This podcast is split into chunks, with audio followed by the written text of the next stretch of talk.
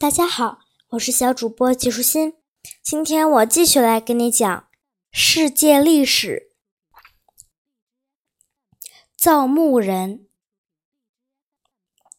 埃及人相信人死后灵魂仍然在肉身旁边逗留，于是，一旦有人死去，他们就将这个人生前所用的东西，如那些吃的、喝的、家具、碗碟、玩具等。全都和他一起放入坟墓中，因为他们认为在审判日那一天，灵魂会回到身体里，所以只有尸体不腐烂，灵魂才能有家可归。于是，死者的尸体被他们用一种叫做泡碱粉的矿物质浸泡，还要被一圈一圈的包裹起来，如同缠绷带一样。用这种方法处理过的尸体叫做木乃伊。如今几千年过去了，我们仍然可以看见埃及的木乃伊。不过，它们大多如今都不在最初被埋葬的坟墓中了，而是被摆放在了博物馆里。我们现在想要看到它们，就要去那里才行。尽管这些木乃伊已经发黄发干。可是看起来仍然像是皮包骨的小老头。起初，只有法老和上等阶级的重要人物才能被做成木乃伊。渐渐的，各个等级的人都被做成木乃伊了。不过，或许只有最低等级的人除外吧。那些神圣的动物，从甲虫到母牛，也都被制成了木乃伊。开始的时候，在埃及人死后，他的朋友们会将一堆石头在尸体上垒起，用这种方式加以掩盖，以免那些食尸动物来将尸体偷走或者吃掉。可是，法老和富人想要用比普通人更大的石头来盖住尸体，为了确保盖住尸体的石头堆够大，法老在自己生前就开始动工。每个法老都想把自己的石堆造得比别人的大，这样一来，石堆变得像石头山一样。这就是金字塔。所以，金字塔其实就是法老的坟墓。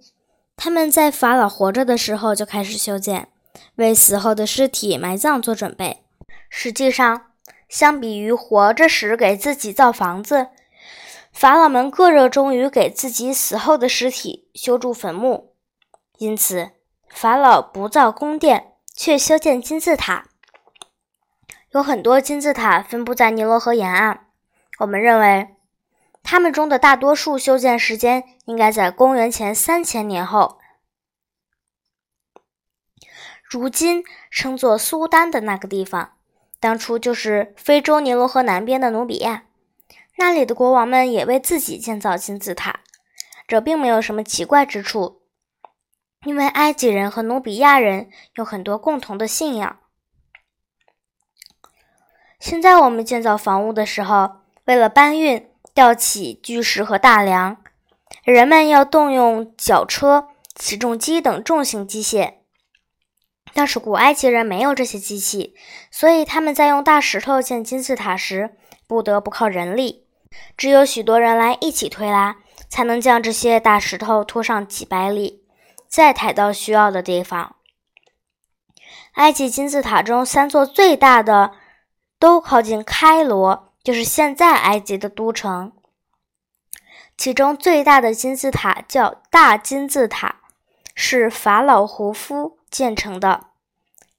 胡夫生活在公元前两千九百年，据说。胡夫金字塔的建成共调动十多万人，花了二十多年的时间。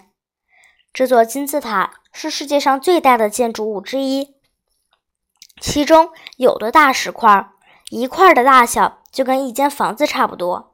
我曾经到过胡夫金字塔的顶尖，感觉就像是爬陡峭的山崖一样。我还曾深入到金字塔中，走进那个像山洞一样的房间。那里面本来应该放着胡夫的木乃伊，不过现在那里蝙蝠在黑暗中飞来飞去，已经什么都没有了。那具木乃伊已经不在这里，或许被偷走了。一座巨大的狮身人面雕像位于胡夫金字塔旁，它叫斯芬克斯。别看它如此巨大，却是用一整块石头雕刻而成的。斯芬克斯的头像是按照法老哈夫拉的样子雕成的，他的金字塔就在胡夫金字塔附近。雕像的爪子和大部分身体被沙漠的风沙掩盖了。尽管不时有人挖走沙子，但每当风起时，沙石又很快将雕像盖住了。古埃及人还用岩石来雕刻男男女女的雕像，这些雕像比一般的人们还要大许多倍。雕像的姿势不同，有的坐着，有的站着，不过都是双脚僵硬地待在地上，手紧贴身体，那副样子就如同……有些小孩坐着等着拍照时那么拘谨。古埃及人为神灵建造了称为庙宇的大房子，这些庙宇有巨大的圆柱和大梁，普通人站在这些柱子旁边，如同侏儒一样矮小。古埃及人用各种各样的图画来装饰庙宇、金字塔和放置木乃伊的棺木，不过他们不想让这些画看上去很逼真。倘若他们要画水，那么他们画一些代表波浪的曲线，并将它们漆成蓝绿色。倘若他们想要画两排人，他们就在前面一排人的上方画上后面一排人。倘若他们要表明某个人的身份是法老，那么他们就将他画的比图画中的人都大很多。古埃及人喜欢在图画中使用鲜亮的色彩。像大量的红色、黄色和棕色，在他们的图画中，你可以看出有些人是黑皮肤的，有些人是浅棕色皮肤的。开始的时候，黑色皮肤的人是来自埃及南部的，而浅棕色皮肤的人是靠近地中海的。但是随着时间的推移，埃及人四处迁徙，就再也不能根据肤色来判断他们的来处了。今天的内容就是这些啦，小朋友，拜拜。